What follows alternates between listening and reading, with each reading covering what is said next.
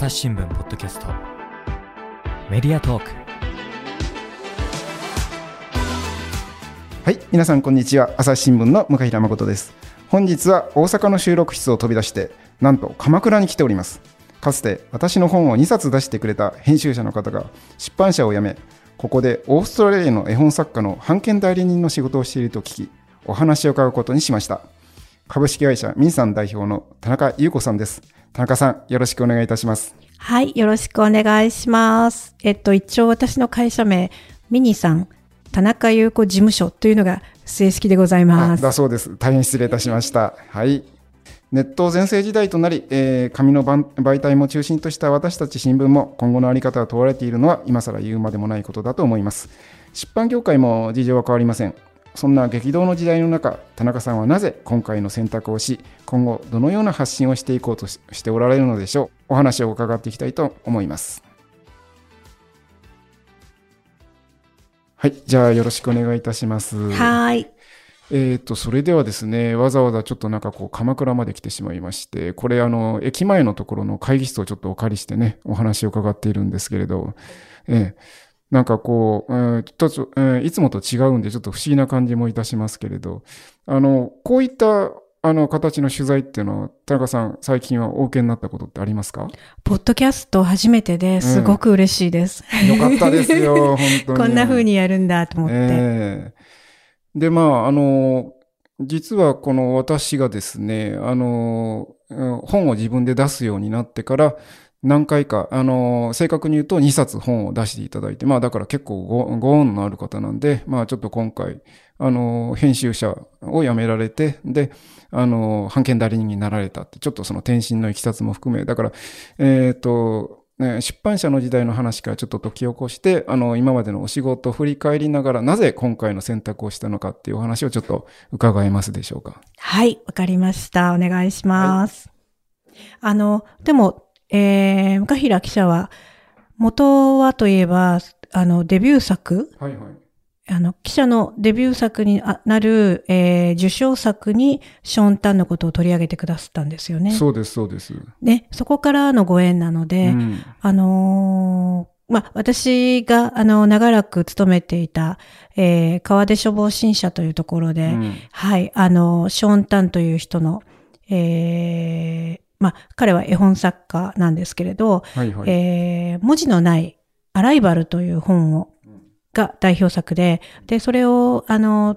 企画上げた時にですね、まあ、とっても絵はいいけれど、文字もないし、これ、要所が入ってるからいいんじゃないかとか、いろいろと、あの、反対も多かったんですけれど、あの、その時にどう、まあ、他の皆さん結構ご存知で、私はいつも結構遅くてですね、いろいろやることがとろいんですけど、うん。あの、な、なぜかなんで出てないんだろうって思って、うん。で、確かにまあ、要所があればいいのかもしれないんですけれど、まあ、とにかく届けたいなって思って、えーこんな素晴らしい絵を描く作家がいるっていうことと、それからあの、えー、向平記者が SF の方でそのショーン・タンを取り上げていらして、はいはいで私自身も SF がすごく好きだったので、あの、で、作家自身もあの、そういうバックグラウンドのある人なので、うんあのーまあ、とにかくやってみたかったっていうところから始まって、で、このご縁がありましたね。あの、ちょっと、あの、わかんない方のためにちょっと一応ご説明しておきますと、ショーン・タンっていうのはオーストラリアの絵本作家さんなんですよね。はい、そうです。ええ。それで、まあ、割と海外では、えーそこそこ人気があって、私もあの、海外に旅行に行った時に見つけてきて、おすごい作家がいると思ったんですけれど、これは、あれですよね。あの、日本ではその頃、えっ、と、だから私たちがこのアライバルの本を田中さんが出されて、お声をかけていただいた時は2010年でしたっけ確か。11年で11、年か。もう忘れもしない、うんあの、震災の日に見本が出来上がってきたんですよ。あで、本当に、あの、その日実は、あの、勤めていた会社の社長も交代するっていう日で、ーはい。その日の午後に大きなパーティーがあるっていう日だったんで、すごく覚えてるんですけれど、よく。うん。あの、で、えー海外で印刷したコープロダクションっていう制作をして、で、船に乗ってやってきて、カバーを巻いて、あの、見本ができましたよっていうのが3月11日のお昼で、あ、ようやく出来上がったっって思ったら、その2時ぐらいでしたっけ、うん。確かあの震災になって、はいはいはい。で、どうしようかと思ったっていう感じなんです。うん。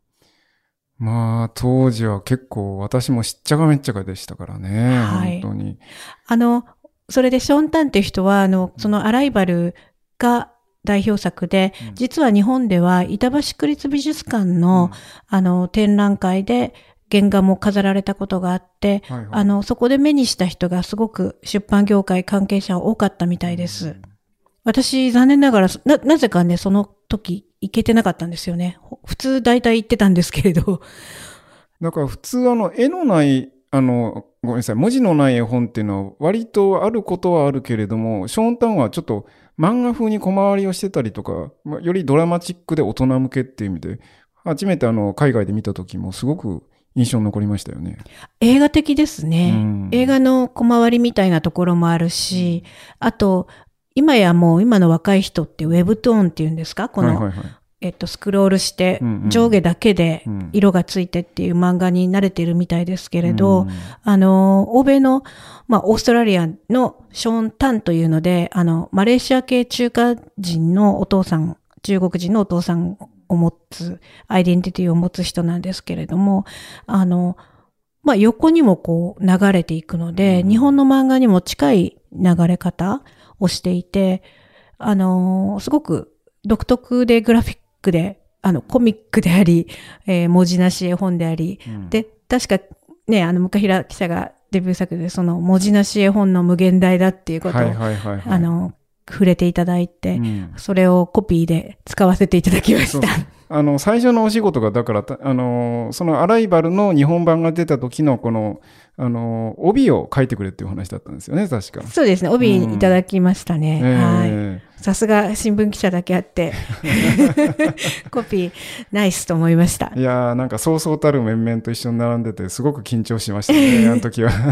あの、岸本幸子さんが、翻訳家の岸本幸子さんが、はいはい。あの、ちょっと後ですけど、あの、翻訳したくて、うん翻訳できなくて、地団打を踏みましたっていうのが、はいはいはいはい。あの決め台詞もすごくありがたくいただきましたが、あの、そうですね。とにかくその2011年震災の時だったんですけど、出てからですね、反響がやはりすごくあ多くあって、あの、まあ、文字がないですからね、そうですそうです。好きなように読めるっていうか見れるので、あの、まあ、電気もあんまり使えないっていう時にうん、こう、支えになった。というのは、やっぱり本の内容が、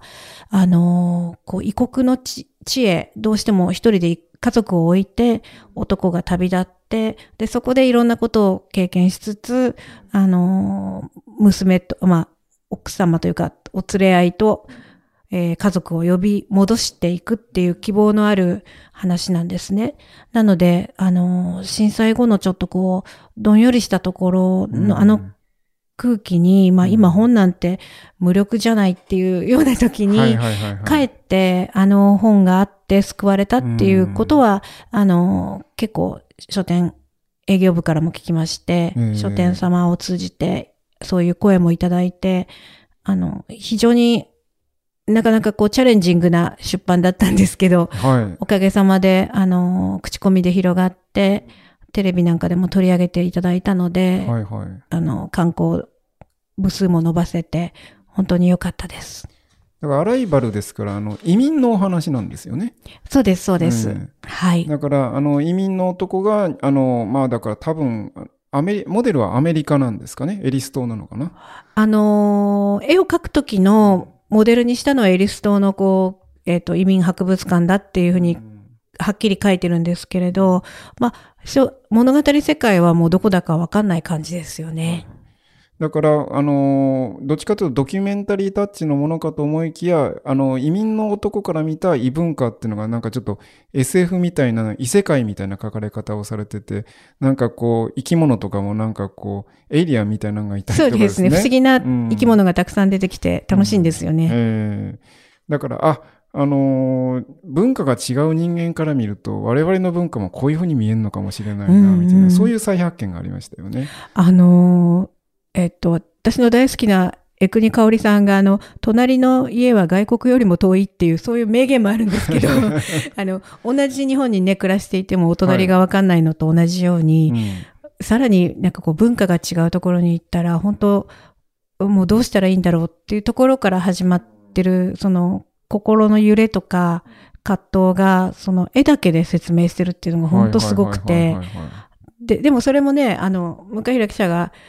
専門というか、あの、映画に近い、うんまあ、ショーンタン自身も映画を撮るような形で、すべてこう、写真を撮って、どんな風にこう、人物が動くかっていうのも、いちいち全部、一回映像化して、それを絵に起こしてるんですね。うんだから5年以上かかったっていう風に聞いてます。制作にええもう、ものすごくなんかデータがぎゅうぎゅうに詰まった。はい。で、文字は一つもないんだけれど、なんか非常にこう読むのに時間のかかる、なかなか充実した内容で。そうですね。そううん。だから、まあの、まだ手に取られてないよって方は、ぜひ、あの、本屋さんで探してみてほしいんですけれど。はい。あの、お、おかげさまで今度、4月に、あの、新装版で小さい版に、ペーパーバック版というかことで、はいはい。今までは、あの、原著と同じ大きいサイズで出していたんですけれど、あの、新装版でちょっと求めやすい価格で出すことになっていて、はい、それもご期待ください。はい。なかなかあの手に取るいい機会かもしれませんよね。はいうんそれでまあ、あの今までは私の本も含めまして、いろんな本、あの私の本は SF と映画の本を出していただいたんですけど、他にもなんかいろいろなあの本、でも絵本がやっぱ中心だったんですか？お仕事のいえ、もともとは私はあの、川出消防新社の文芸っていう、あの、今後輩たちがはいはい。ブイブイ言わせて、おー。あの、芥川賞の候補になったりとか、はいはいはいはい。芥川賞もと取ら取ってたりとか、うん文芸賞という、あのー、えー、公募の、はい、えー、を出している文芸という雑誌があるんですけれど、はいはい。そこで、あの、学校卒業してから、うん。えー、日本の作家の担当をしてました。あの文芸といえば今をときめくこうフェミニズム文学のなんかこう、はい。ガンガンヒットを飛ばしてる印象がありますよね。そうですね。あの、本当に期間なので、えっ、と、なかなか難しいと思うんですけれど、で、川出書房ってすごくその、とてもいい会社で、たくさん働かせていただけてですね。あなんのか意味深な言い方が。文芸っていう雑誌をやりながらはいはい。も単行本も作れるんですよ。うんというか作るんですね。うんでぶあの下手するとというか文庫も作るしお何でもやれ、まあ、雑誌の編集部って言ったら雑誌だけって思うはいはい。われると思うんですけど、うんそんなことなくて、うん。あの何でもでやりたいことはやれる会社なんですが、まあ、私がいた頃も、うん。あのまあ、本当にその時はそうそうたるメンバーというかその時もからもですね、あのたくさん作家がいい作家と付き合いができて、うんでそれはやっぱりその文芸っていう看板のおかげだったなって今思うんですけど、4年ぐらいいたのかな ?3、4年いました。はい。そうですね。だから今まで結構いろんなお仕事されてきたんですけれど、だから私からするとなんかこう、絵本の印象が非常に強いんですけど、それは他に、あの、そういった形で個性的な絵本作家を取り上げるのが、川手ではやっぱり田中さんだったっていうことなんですかね？あのー、昔に、それこそ、あの、絵本たくさんやられてた方が編集部長でいらしたりとか、はいはい。あそれもあったんですけど、やっぱ川出書房って、あの、文芸が中心で人文書が強い、あの、まあ、総合出版社なんですけれども、はいはいはい人文書が強いということで、まあ文学ですよね。あの、の会社だったんです。で、えっと、私自身はまあその文芸から、えーその後、えーまあバックグラウンドもあったからかもしれないんですけど、あの翻訳書の方の責任者となって、うん海外文学を主に手掛けるようになって、で、えっ、と、そうですね、あの、絵本というか、絵が好きなもんですから、あの、会社にすごく持ち込みの方とか、すごく多いんですよ。うんうんで、みんな断ってたらしいんですけうんど、あ私はな、あの、好きなんで、見ちゃうんですよね。なるほど。見ちゃうっていうのも変なんですけど、あの、本当に、あの、たくさんの、あの、方たちが持ち込みをしてくれ、くださって、うんで、本当に皆さん大きく成長されて、素晴らしい、あの、方たちと初期に会えてよかったなと思うんですけどうん、で、絵絵を見てるとですね、やっぱり絵のあるものも、絵を編集するっていうのもすごく必要なことだったと思うので、あの、絵本やりたか、やりたくなって、で、結構やるようになりました。はい。だから絵本っていうのはこう日本ではマーケットが割と安定してあってでなんかこう一つ当たると結構ロングセラーみたいな感じのイメージもありますけれどだから割とあの川では割と個性的な絵本をいっぱいあエドワード・ゴーリーとかね、あ、うんはい。うん出してらっしゃるのは田中さんですよね。そうですね。うん。ただ、あの、よく言われるのが、その、大人のための絵本って言われがちなんですけど、私自身は全くあんまり子供のものと絵本、あの、大人が読むものっていうのを区切っては考えたことがなくて、ただ、もちろん教育的に、あの、何歳から何歳までっていう、はいはいそういう形での、あの、絵本っていうのもあるべきだし、いい作品たくさんあるんですけど、あの、あんまりそうじゃなく、逆にこう、自動書の出版社じゃないので、はいはいはいはい。自由にまあ変なものも出せるっていう意味では、そのエドワード・ゴーリーも、うん。えーっと、ショーンタンを出すちょうど、えー10年ぐらい前ですかね、約2000年からシリーズを始めたんですけれども、おかげさまでそれも今までずっとあのシリーズとして出せてます。はい。だから、どちらもエドワード・ゴーリーは結構ブラックユーモア強いですし、ショーン・タウンは割となんかこう SF 的だったり、こう社会派的なんだったりとか、割と、あのー世界情勢とかそういったことも含めて知ってないと楽しめなかったりする部分もないではないので、あのーだから、例えば福音館とかで出るかっていうと結構難しかったりしますよね。あ、でも福音館さんで出てる本もすごくいい、そういうものもあるので、そうですね。まあ、たまたまだったと思いますが、あの、まあ、エドワード・ゴーリーは残念なことに2000年に出し、秋から始まったシリーズですが、作家が4月に亡くなっ、その年の4月に亡くなっちゃってたんで、もう会うことも叶わないんですが、たくさん本があったので、残ってるので、まあ、今までも続けていて、はい。で、今度、春からは、小東美術館で、あの、また久しぶりに展覧会が始まるっていうこともあり、で、ショーン・タンはまあ、えっ、と、生きてる作家で、ね。まあ、うん。まだ若いですし、で、あのーたまたまその2011年に出すことになった時、その年に、大阪府立中央図書館の国際児童文学館というところと、えー絵本の JBBY、はいはい。あの、IBBY の日本版ですね。そちらが作家を招聘して、うんショーン・タンさんが、えー2011年の秋にうん東京に来てくれました。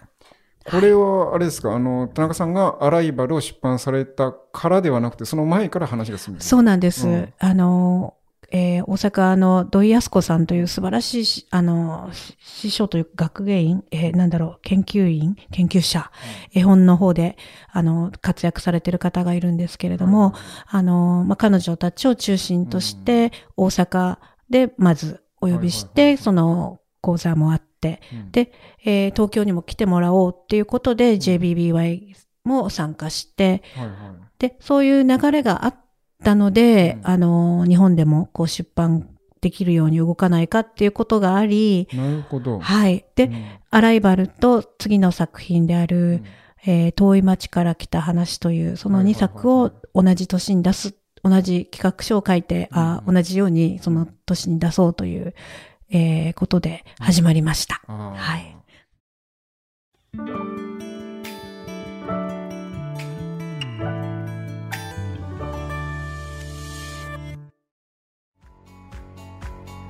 私は朝日新聞歩きき。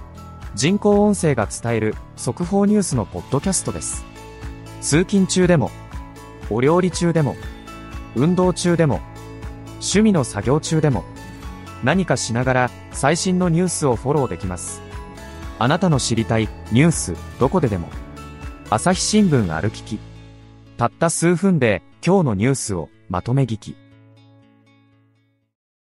確か私も行かせていただきましたけれど、なんかこう、あれですよね、あの、子供向けにワークショップをやったり、なんかこう、あの、割とアクティブにいろいろやって面白いイベントでしたよね。そうですね。やっぱりすごくよく考えられていて、そこがさすが、あの、土井さんだなと思うんですけれど、あの、レクチャーをまとめたものを今で、今で読んでもですね、すごくその、なんかこう作家の一方的なこう何か教えるとかそういうことではなくて、聴衆と一緒に作り上げていくっていう姿勢があって、とても私も印象に残ってます。そうしますと、あの、確か、あの今回、うん、田中さんがアライバル出す前って、ショーン・ターンの本って一冊しかなかったんですよね。そうなんですよ。うん実は出ていて、それすらも私も気がつかず申し訳ございませんっていう感じだったんですけど、あの、レッドツリーっていう初期の作品が、うんなんと早見優さんがね、そうそう。うん翻訳されてたっていう、んびっくりしましたで。も半径も小さいし、なんかこう、あのーあんまり目につかなかったですよね。そうですね。うんあ、の、あの作品もすごくいい作品なので、あの、またね、こう、読者が増えるといいなと思って、まあでもまさか自分が今、その、ずっとサラリーマンをやってきたので、編集者ってまあ割とこう自由な職業に見られがちですけれど、あの、まあ本当に自分も独立するなんて、みじんも思ってなかったんですけど、世の中何があるかわからないということですね。はい。それでまあ、あのー今おっしゃった、あの、まあ言ったら独立というかですね、はい。あの、編集者として長くやってこられて、私も結構お世話になっていっぱい本出してこられたんですけれど、あの、だから、まあ、このまま行かれるのかなと思ったら、ある日、あの、ショーンターンの版権代理人をやりますって、なんかこう、えすごい転身だなと思って、ちょっとびっくりしたんですあけど。いやいや、あの、そんな転身というか、そうですね、あの、まあ、編集者、日本の編集者って本当に優秀な人たくさん、あの、私以外たくさんいまして、はいはい。本当に作家の世話から、あの、何でもできちゃう人たちが多くて、まあ、実際編集者って本を作るときに何にもしないんですけど、書いてるわけじゃないですから、あの、でも本当にすごく優秀な人多くて、何でもできるなっていうふうに思ってるんですが、あの、代理人ってうん、こう、海外ですと、そういう、いわゆるエージェントなんですけど、はいはいはいはい。あのープロ野球のねうん、エージェントみたいなイメージとも、まあ、近いのかな。なんかこう、原稿をうん。作家から、まあ、クリエイティブな人からですね、出てきたものを、こう、世の中にどう還元するかっていうのを、きっちりお金の面も、うん。まあ、あと SDGs 的にというか、長く続けていくためにも、こう考えて、計画をして、えー寄り添っていくマネージャーさんみたいな。人たちのことなんですけど、まあ、海外との仕事が私もその文芸をやめ、うん。から離れた後、ほとんど海外版権のセクションにいましたので、まあ、海外の編集者との付き合いもあるし、いわゆるそうした海外のエージェントのつたちとの付き合いもあって、で、そういう中で、あのーまあ、著作権者を守って、えー長く、こう、寄り添っていくっていうのは、まあ、日本の編集者がやってることに近いなっていうふうには思ってたので、あんまり転身っていうことは思わなかったんですけど、最初、実はあの、川出書房の中で、うん。そういう部を設けてもらって、虫のいい話なんですけど、はいはいはいお願いできたらなと思ったんですが、あの、さっきね、あの、記者が、かひら記者がおっしゃったみたいに、今本当に変革期、今、今この今今もそうなんですけど、まあこの5年ぐらい前、10年前ぐらいからそれこそ本当にどんどん変わってきて、例えばそのアマゾンなんかがこう日本に来た時のことを今でも覚えてるんですけど、会社の偉い人たちは、まあこういう会社が来たけど、あの、そんなうまくいかないだろう、すぐには、みたいなことも言ってたし、で、それはその、その人たちが見通しが甘かったとかそういうのを言うことじゃなくて、私自身も、まあ、そんなもんかなって思ってることが、やっぱりどんどんどんどんこう加速して、世の中の状況が変わっていくのに、うんその、便利なものである電子っうんていうインターネットっていうのは非常に、うんあの、強い影響がありましたよね。はいはいはいはい。私たちもこうなんか気がついたらあれよあれよっていう間になんか新聞がデジタル化しちゃって、じゃあどうやってこのなんか営業モデルをこう組み立て直していくかっていうんでちょっとなかなか今考えてる最中なんで、まあそれでこういう風な形でいろんな人のお話を伺うっていうこともやってるわけですけどね。はい。うん本当にそんなわけで、あの、コルクっていうね、あの、素晴らしい、あの、会社もありますけれども、あの、佐渡島さんでしたっけ？代表の方。私は面識はないんですけれども、よくお話も、あの、テレビとかいろんなメディアに出てるのを聞いていて、すごくこう、先見の明もあるし、まあ、彼もこう、代理人というか、著作、漫画家の人たちと一緒にっていうのがありましたけど、まあ私もああいうことをもっと社内でいろいろやりたいなっていうのを多少思っていて、ええそれというのも、まあ、エドワード・ゴーリーっていう人には、こう、キャラクター性があると思ったので、で、実際アメリカではたくさんグッズがあるんですよ。はいはいはい。でそうしたものが自分が欲しかったので、わかります。もう、んとにかくうん自分のこう、なんていうんですか、欲望のままに、まずやってみることが多いんですけど、ええゴーリーの本もね、あの、手に入らないから、もう自分で作ってみようみたいなとこがあったんですが、そういう形で出版社も、こういろん、いろいろ難しいことがあっても、まあ、キャラクターのにじりを、であったり、あるいはその文芸にいた頃から、日本の作家の版権を海外に売るってことも、実は、あの、携わってまして、うん、う んで、もう今時効だから、あと会社も離れたんで言っちゃいますけど、よく会社にいた頃はいろんな作家の方から、はいはい。その日本語の本を海外に売ってほしいとかって頼まれたんですよね。ね。あの、その部署にいなくなった時も。はいはい。で、さらに言うと、その、古巣の会社で出てない作家の方からもそういうことを相談に受けて、はいはいはい。で、で、やっぱりいろんな人たちが、それこそ村上春樹さんとか、うん。あの、もちろんですけど、最近ですと本当川上美恵子さんもはいはい。海外、あの、英語圏で、あの、非常に高い評価を受けてますし、なんか、こう、どんどんそうやって人が出ていった方が、成功例がね、うんあの、たくさんある方がいいので、何かおお手伝いしたいなって思うんですけど、はいはいやっぱりそこはサラリーマンなので、うん。できないもどかしさがあって、なんとかそれをできるような形で、に、いろいろ仕組みを考えたいなとも思っていた頃に、実はその、ショーン・タンさんの展覧会がはいはい。2019年から始まることになって、で、それもサラリーマンとして、うん。まあ、協力をしてたんですけれど、はいはい。終わる頃に、その、マーチャンダイジングをやりたいという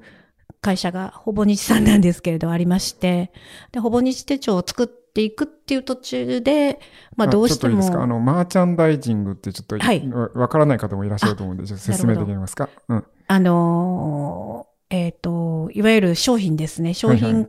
イラストレーションを使った、えー商品化券はいはい。のことです。グッズとかですね。はいはいはい。で、ほぼ日手帳っていう、まあ、あの、だから、あの、年間のあの、てあの、スケジュール帳、手帳の会社の方からっていうことですね、お話が。はい、あの、糸井重里さんが、あの、展覧会を見てご覧になって、すごくショーンタンのことを気に入ってうん。くださったのがきっかけと聞いてます。なるほどはい。で、まあ、あの、そういった形で、あの、グッズをやるんであれば、じゃあまあ、最初は川出て、あの、仕事しながらと思ってたけど、あの、なかなかそうもいかず、じゃあ私がやるしかないかという感じに決心されたということですか？そうですね。まあ、あの、そんな、なんか、えっ、と、大きなあれっていうよりも、なえっ、と、展覧会を企画主催していた出版社が他にも2社あるんですけれど、まあみみんなでなんかやろうかみたいな感じで話もしたんですが、まあ作家から、あの、やってくれないかって言われたら、じゃあやろうって、やる、やるけど、その、川出志望の中でもやれないかなとか、いろいろこう、あの、会社とも話をしたんですが、まあ結果、じゃあ独立をしようということになったので、あんまり、なんて言うんでしょうね、ちょっと勢いが、で言ってしまって、あんまり考えてなかったっていうのが。うんあでもなんかあれですよね。あの、作家、あの、ショーン・タンノさんの方から、えーぜひ田中さんにやってほしいっていう、なんかこう、ラブコールがあって、あの、受けられることになったとかも聞かれ、聞いたことあるんですけれど。まあ、それがなかったら、そんな、ね、親身にはならないかもしれないですよね。あの、そう言われると、やっぱり人間、うん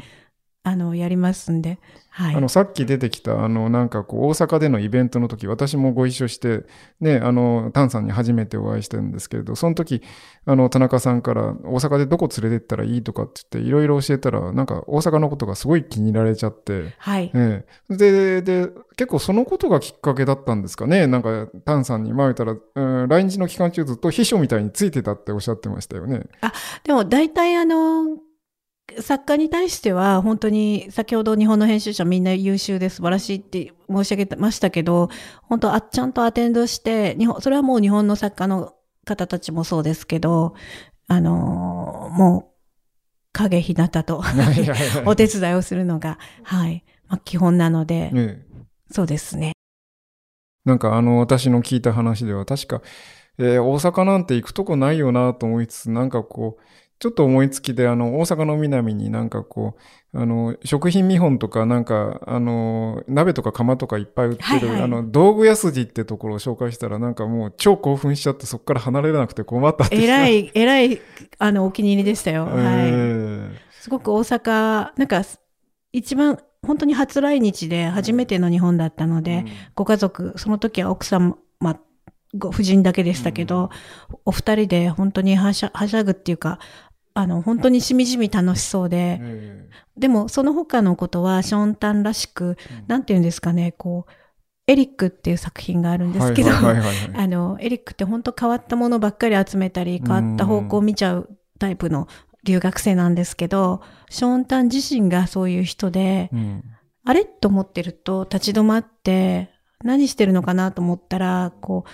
結構こうなんか下を向きがちっていうか、うん 下に本当に起こってるものでちょっと面白いものとか、えあと、配線、配管ですかね。はいはいはいビルの配管なんかーが、うんこうやっぱりこうフォルム的に、形状的に気になるらしく、そういうものを見ては、小さいこうスケッチブックに、あ、スケッチブックっていうかあの、モレスキンのはいはい。あの黒い横型の、えー手帳が彼のスケッチブックなんですよ。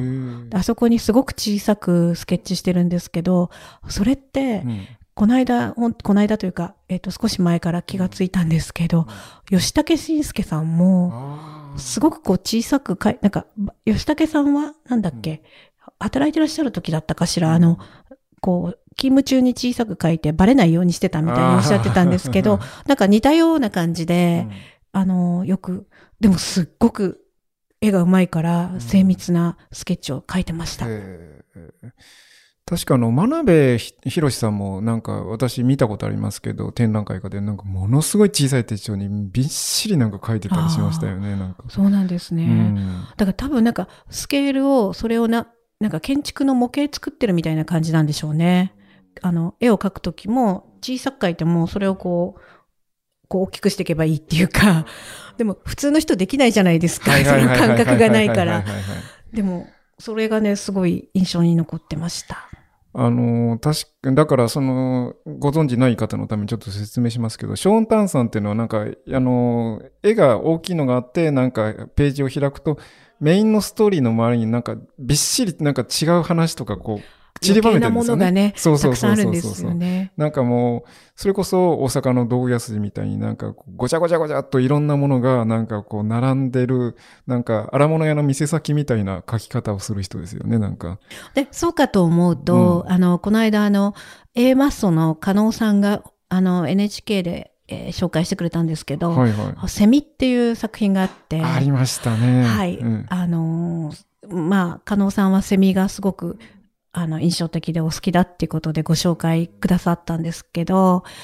あのーまあ、セミがね、うん人の中で、人間社会で、はいはい。人間に混じりながら、17年間、欠勤なしなんだけど、はいはいこう虐げられるっていう。はいはいはいはいはい。昇進もなしっていうんで、でふと気がついたんですけど、これ自虐ギャグで言うんですけど、私も17年間昇進なかったなと。私だってそうですよ。お互い様ですね、本当に。いや、いいんですけど、あの、でね、そのセミが、まあ、こう、こう最後のページでこう、うんすごいどんでん返しになるんですけど、はいはいはいはもう本当に短いうん。中で、よくこれだけのことを消化できるっていうか、うんえーダイジェストするその消化する方もそうだし、うん。消化する、なんか作品に仕立て上げるクリエイティビティもそうなんですけど、あの、作家の道尾修介さんはいが、はいうん。ショーンタンの、やはり、あの、応援して、初期から応援してくださって、すごくファンでいらしてくださったんですけど。彼が本当にいい表、的確な表を書いてくださって、やっぱり小説とか文学ってそういう、なんていうんですかね、こう人間のうん。何とも言えない気持ちであったりとか、はいはいはい。あ、の、その状況であったりとか、まあ様々な困難なこととか、いろんなこう政治的なこととか、社会事情をギュッとこう、まあ小説は押し込,、うん押し込んでっていうか、はいはい。こうし、凝縮し、凝縮して、うんまあ、小説ですからね、小さく、小さい説で書くっていう、まあ、物語にするっていうのがあるんですけど、彼はそれを絵本でうんやりちゃうって、あの、表してくださって、まさしくそこがやっぱり魅力なのかなと思ってます。あの、2回目、3回目見るとまた違う発見があるっていうことですよね。そうですねうん。あの、どっちの側で自分が考えてたんだろうって、セミを嘲笑う方で考えてたのか、うんでも実はセミに嘲笑われていたとか、ね、あの、まあ、それは本当小さい子でも大きい大人でも、うんあの、考え、感じることっていうのはそんなに大差ないんじゃないかなというふうに思っております。だから、もしあれを小さい頃に読んでしまって変な話だなと思って、あの、大人になってから読むと、ああ、そういう意味だったのか、みたいなかた、また別の驚きというか発見があったりする、そんな絵本という感じがしますよね。そうですね。あの、本当に、あの、本って出会った時が新刊なので、はいはいはい。今、このポッドキャストを聞いてくださる方でも、知らなかったっていう人も、うん。あの、多いと思うんですけど、はいはいはい。そういう方が、ね、あの、うん。このきっかけに読んでいただいたら、その2011年の本であろうと、うん。今の本ですし、そうですね。うん、それこそ本当、あの、人間は死んじゃいますけど、100年ぐらいで、あの、わ我々は本当にシェイクスピアも何もかも、うんギリシャ神話も、もう何でも読めるわけですから、うんやっぱそういう意味で本っていうメディアはすごく面白いと今でも思います。そうですね。だから、絵本っていうのはなんかこう、情報をだいぶ削ぎ落としていかなければならないんじゃないかと思い込んでいたところがあるところに、ショーンタンっていう人を見て、こんなにいろんな情報をこう、ぶち込むことが絵本にできるのかということにすごくびっくりした記憶がありましたね。うんうんそうですね。あの、あと特に大人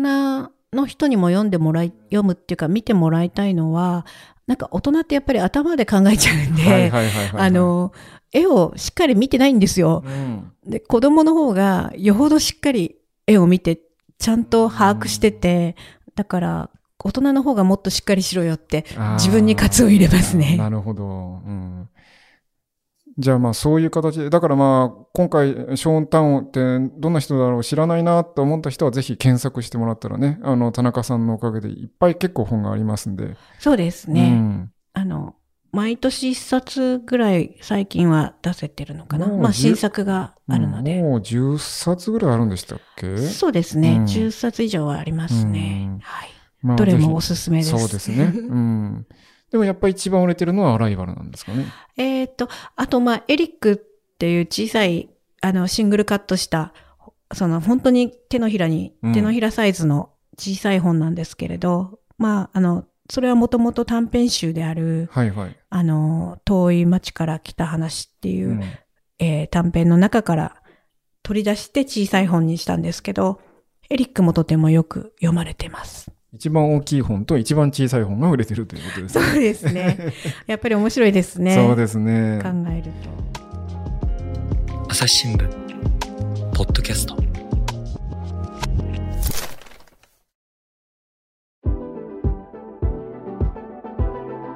朝日新聞ポッドキャストメディアトーク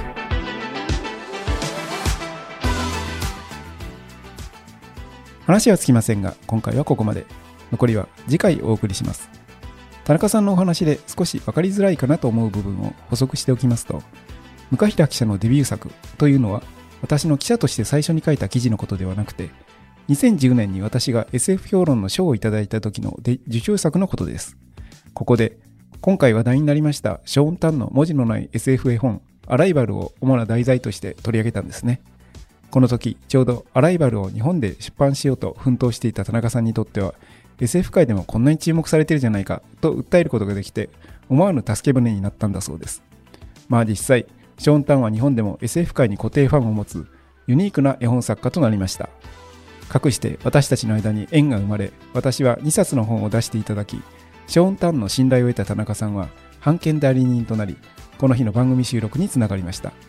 誠に縁というのは不思議なものです。次回は会社を辞めて独立した出版人としてできることは何だろうという可能性を探ってまいります